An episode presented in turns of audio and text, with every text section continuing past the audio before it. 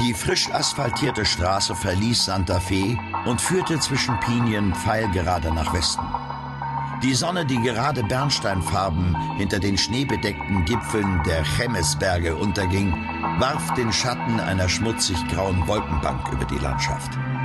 Nora Kelly saß am Steuer ihres klapprigen Ford Pickup und blickte hinaus auf die mit Wüstengestrüpp bewachsenen Hügel und das ausgetrocknete Flussbett neben der Straße, die sie nun schon zum dritten Mal innerhalb eines Vierteljahres entlang fuhr. Auf dem Weg von Buckmans Wash nach Jack Rabbit Flats oder dem, was früher einmal Jack Rabbit Flats gewesen war, sah sie die kleinen schillernden Regenbogen von über einem Dutzend Rasensprengern, die mit langsamen rhythmischen Bewegungen ihrer metallisch glänzenden Düsenköpfe fein verteilte Wasserstrahlen in die heiße Wüstenluft sprühten. Aus dem satten Grün eines makellos gepflegten Grasteppichs leuchteten blendend weiße Sandbunker. Und dahinter erhob sich das neu erbaute, mit imitierten Lehmziegeln verkleidete Haus des Golfclubs Fox Run. Angewidert wandte Nora den Blick wieder auf die Straße. Eine Meile hinter dem Golfplatz holperte der Pickup über ein Viehgitter und die glatte Teerstraße verwandelte sich in eine ausgefahrene Sandpiste. Ein aufgeschrecktes Kaninchen rannte quer über die Fahrbahn, als Nora an ein paar alten Briefkästen und einem primitiven, wettergebleichten Holzschild mit der Aufschrift Rancho de las Cabrillas vorbeifuhr.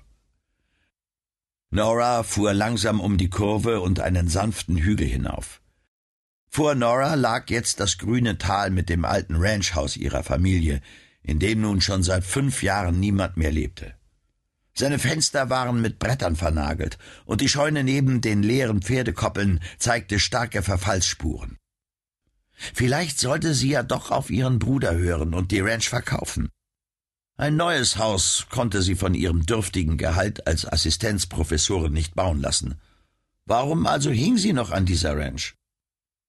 Nora sah, wie im eine Viertelmeile entfernten Wohnhaus der Gonzales Ranch die Lichter angingen. Im Gegensatz zu ihrem Vater, der seine kleine Ranch nur als Hobby betrieben hatte, bestritt Noras Schulfreundin Teresa Gonzales ihren Lebensunterhalt mit Landwirtschaft. Teresa war eine große, gescheite und furchtlose Frau, die nicht nur ihren eigenen Betrieb ganz alleine bewirtschaftete, sondern seit fünf Jahren auch auf der Cabrillas Ranch nach dem Rechten sah. In letzter Zeit hatte Theresa ein paar Mal kurz nach Sonnenuntergang einen schwachen Lichtschein in den Fenstern des Kelly-Hauses entdeckt und außerdem bemerkt, wie irgendwelche seltsamen großen Tiere darum herumgeschlichen waren. Langsam fuhr sie durch das innere Tor und parkte den Pickup hinter dem Haus. Dort nahm sie eine Taschenlampe aus dem Handschuhfach und stieg leise aus dem Wagen. Nora schaltete die Taschenlampe ein und ging auf das Haus zu. Drinnen herrschte wegen der vernagelten Fenster fast völlige Dunkelheit. Aber Nora wusste auch so, dass diese Bruchbude nur noch wenig mit dem Haus gemein hatte, in dem sie groß geworden war. Der Teppich war zerschnitten, die Sofakissen aufgeschlitzt, so dass die Federn überall im Raum herumflogen, und jemand hatte sogar ein paar Bretter von den Fenstern gerissen. Sie ging vom Wohnzimmer in die Küche wo sie den Lichtkegel ihrer Taschenlampe über den alten Kühlschrank gleiten ließ. Er lag noch immer umgeworfen in der Ecke, wo sie ihn bei einem ihrer letzten Besuche entdeckt hatte. Neu war, dass jemand die Gemüseschubladen herausgerissen und dann achtlos irgendwo hingeworfen hatte. Auch war das Linoleum am Boden, das die Feuchtigkeit ohnehin schon aufgeworfen hatte, in langen Fetzen abgerissen worden. An einigen Stellen hatte jemand sogar ein paar Bodenbretter entfernt und den Hohlraum darunter freigelegt. Sie verließ die Küche und stieg langsam die Treppe hinauf, auf deren Stufen dicke Knäuel von herausgerissener Matratzenfüllung lagen. Dabei versuchte sie etwas Ordnung in ihre Gedanken zu bringen. Aufgeschlitzte Sofakissen, in die Wand geschlagene Löcher, abgerissenes Linoleum und fehlende Bodenbretter. Irgendwie kamen ihr diese neuerlichen Zerstörungen nicht ganz so willkürlich vor, wie die, mit denen sie es bisher zu tun gehabt hatte. Es sah fast so aus, als habe jemand gezielt nach etwas gesucht. Auf halbem Weg die dunkle Treppe hinauf blieb sie plötzlich stehen. Hatte sie nicht das Knirschen von Schritten auf zerbrochenem Glas gehört? Nora lauschte ins Dämmerdunkel, aber bis auf das leise Wehen des Windes hörte sie kein Geräusch. Oben, wo keines der Bretter von den Fenstern fehlte, war es noch dunkler als im Erdgeschoss. Vom Treppenabsatz aus wandte sie sich nach rechts und leuchtete mit der Taschenlampe in ihr ehemaliges Zimmer. Von ihrem Zimmer ging sie hinüber zu dem ihres Bruders, das ebenfalls ein einziges Chaos war. Sieht eigentlich auch nicht viel anders aus als seine jetzige Wohnung, dachte sie. Durch den Moder glaubte sie den schwachen Duft von Blumen riechen zu können. Seltsam. Die Fenster hier oben sind doch alle noch dicht, schoss es Nora durch den Kopf, während sie wieder hinaus und über den Gang zum Schlafzimmer ihrer Eltern ging. Und jetzt hörte sie auf einmal ganz deutlich aus dem Parterre das leise Klirren von Glassplittern. Vorsichtig schlich Nora zurück zur Treppe und vernahm ein weiteres Geräusch, ein schwaches Klopfen. Nora atmete langsam aus und spürte, wie sich ihre Brustmuskeln zusammenkrampften. Wer ist da? rief Nora nach unten. Keine Antwort. Nur das Geräusch des Windes draußen vor dem Haus. Nora leuchtete mit der Taschenlampe die Treppe hinunter. Und dann hörte sie noch etwas anderes, ein kehliges, bedrohliches Geräusch, das fast wie ein Knurren klang.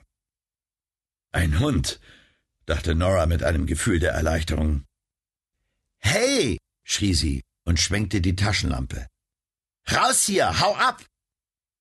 Abermals vernahm sie als Antwort nichts als Schweigen. Absichtlich laut polternd stieg sie die Treppe hinab und redete dabei deutlich vernehmbar vor sich hin. Unten angelangt, ließ sie den Strahl der Taschenlampe durchs Wohnzimmer schweifen. Es war leer. Der Hund musste sich aus dem Staub gemacht haben, als er sie hatte kommen hören. Nora atmete tief durch. Als sie schon auf dem Weg zur Tür war, hörte sie hinter sich einen weiteren vorsichtigen Schritt, dem quälend langsam ein zweiter folgte. Nora wirbelte herum und leuchtete in die Richtung, aus der die Geräusche gekommen waren.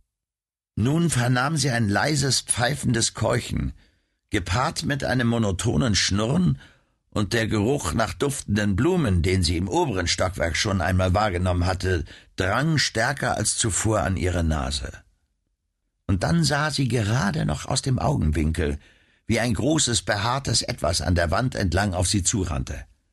Als sie es anleuchten wollte, wurde sie auch schon von einem heftigen Schlag auf den Rücken zu Boden gestreckt. Auf dem Bauch liegend spürte Nora, wie eine raue, behaarte Tatze sie am Nacken packte und hörte ein wildes, geiferndes Knurren, das sie an einen tollwütigen Hund erinnerte. Nora verpasste der Kreatur einen Tritt, so dass sie aufjaulte und ihren Griff lockerte.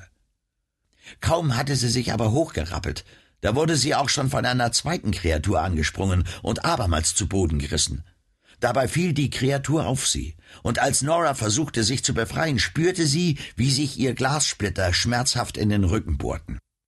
Nora sah Haare und Krallen, einen nackten Bauch auf den leuchtende, an einen Jaguar erinnernde Flecken gemalt waren, und darunter einen Gürtel mit silbernen Conchas. Kleine, stark gerötete Augen starrten sie durch die Schlitze einer speckigen Ledermaske an. Wo ist der Brief? fragte eine raue Stimme. Die Klauen schlossen sich wie Schraubstöcke um ihren Hals und ihren rechten Arm. Was für ein Brief? brachte Nora schließlich krächzend hervor. Sag schon, oder wir reißen dir den Kopf ab, keuchte die Kreatur und verstärkte ihren Griff. Dann zuckte auf einmal ein greller Blitz durch das Wohnzimmer, gefolgt von einem ohrenbetäubenden Knall. Nora spürte, wie sich die Klaue um ihren Hals lockerte und befreite sich mit wilden Kopfbewegungen vollends aus ihrem Griff. Nora! hörte sie eine Stimme rufen. Nora! Bist du das? Im Rahmen der Eingangstür konnte sie eine dickliche Gestalt erkennen, die eine Schrotflinte in der Hand hielt. Theresa! rief Nora schluchzend und taumelte ins Licht. Alles in Ordnung? fragte Theresa und nahm Nora am Arm. Ich weiß nicht. Machen wir, dass wir hier rauskommen. Draußen ließ Nora sich ins Gras sinken und sog die kühle Luft des Abends tief in ihre Lungen. Das Herz klopfte ihr bis in den Hals.